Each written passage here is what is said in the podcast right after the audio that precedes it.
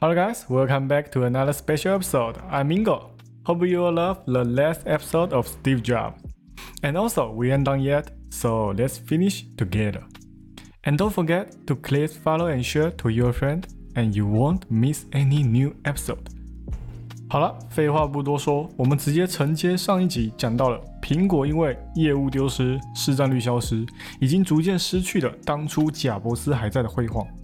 外界都希望有一个能对呃苹苹果相当了解的人，救苹果于水深火热之中。啊，又正好苹果自己的作业系统开发计划频频出现不稳定的问题，公司上下都想要赶快找到替代方案。当时摆在苹果面前的有贾博士的 Next 公司所开发出来的 Next Step，跟一样是前任苹果员工出身的法国人，不好意思，他的名字实在是有点难念了，Jean Louis Gasset。哦，这个人呢，我们稍微带一下，他就是当初贾伯斯被迫离开苹果的时候，那个代替他管理麦金塔部门的人。他同时呢，也是曾经在苹果鼓吹要不断的把价格提高，结果最后面却让销售量不断往下滑，导致最后被拉下台的人。他之后在一九九一年就离开了苹果，那离开前呢，也没有忘了要挖走一些员工跟着他走。那走了之后呢，他创了一间公司，那主要是在开发作业系统。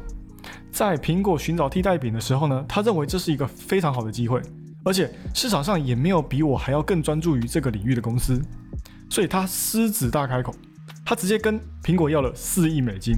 那苹果在考量一番之后呢，觉得他的公司只值八千万美金，但认为未来的潜力，诶是值得合作的哦。所以后面的时候，苹果又把价格给抬到了哦一点二亿。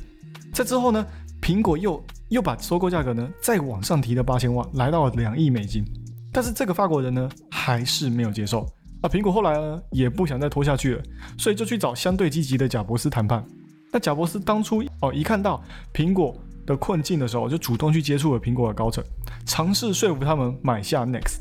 啊，作为苹果新一代的操作系统，看到老贾的诚意，哦，苹果最后决定用收购的方式把 Next 给收购下来，并且取得他们公司的 OpenStep 的作业系统以及他们的开发人员。啊，也是因为这样，贾伯斯再次回到那个曾经让他狼狈离开的伤心处。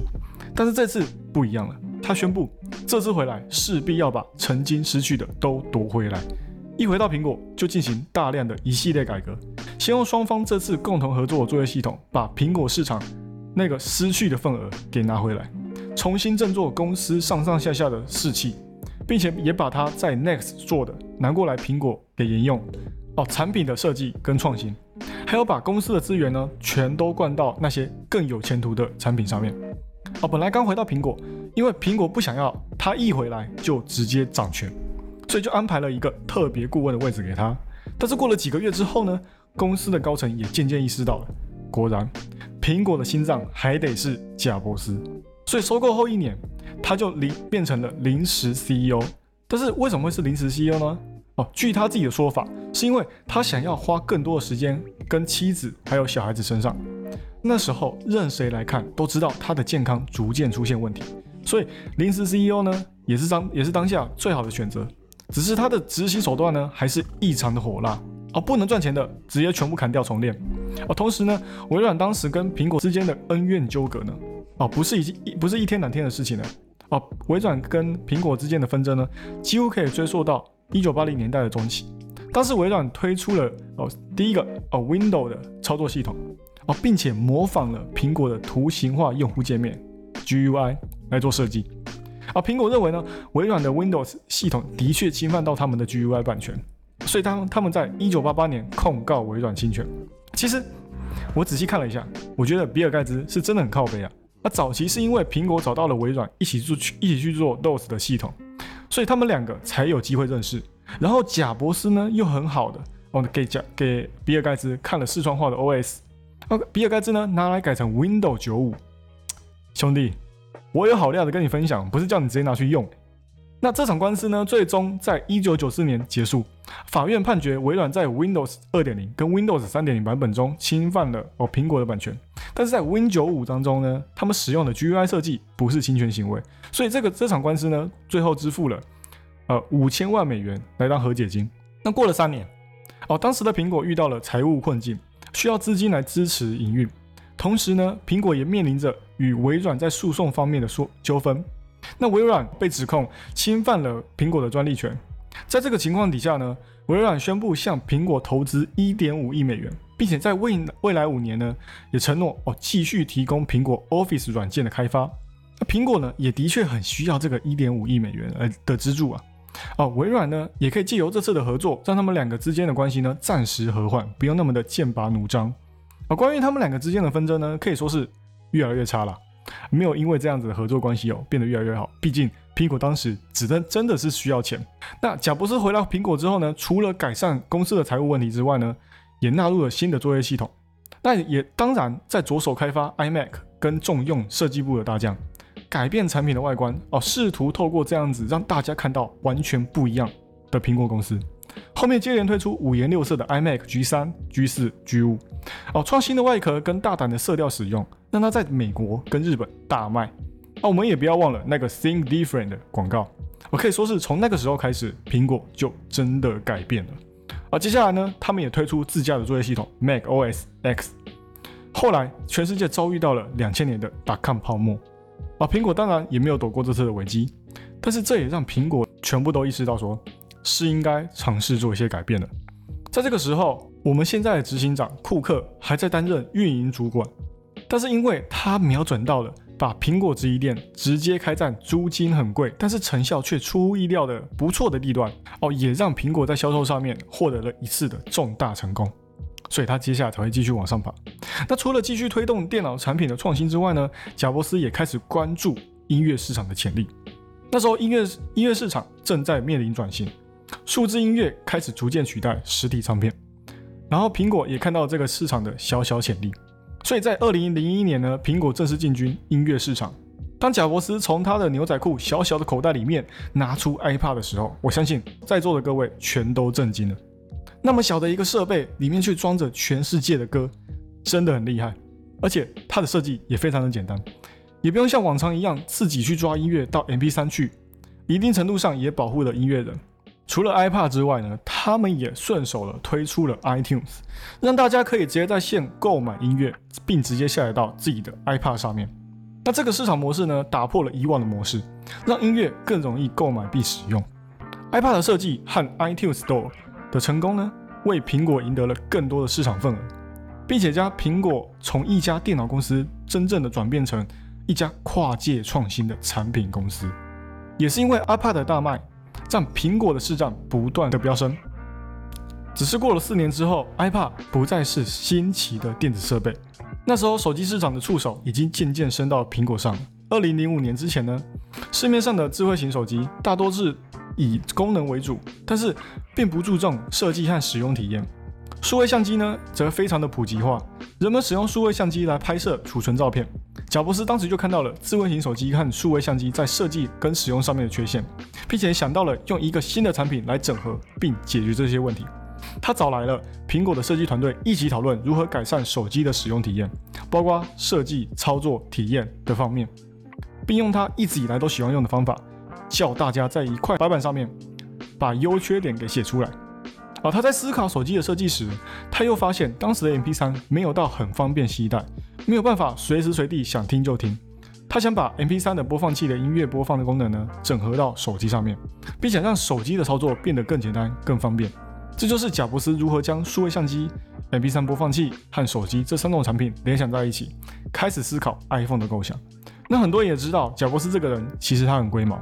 当初设计 iPad iMac 的鼠标的时候，就改了将近有一百次才选到一个好的。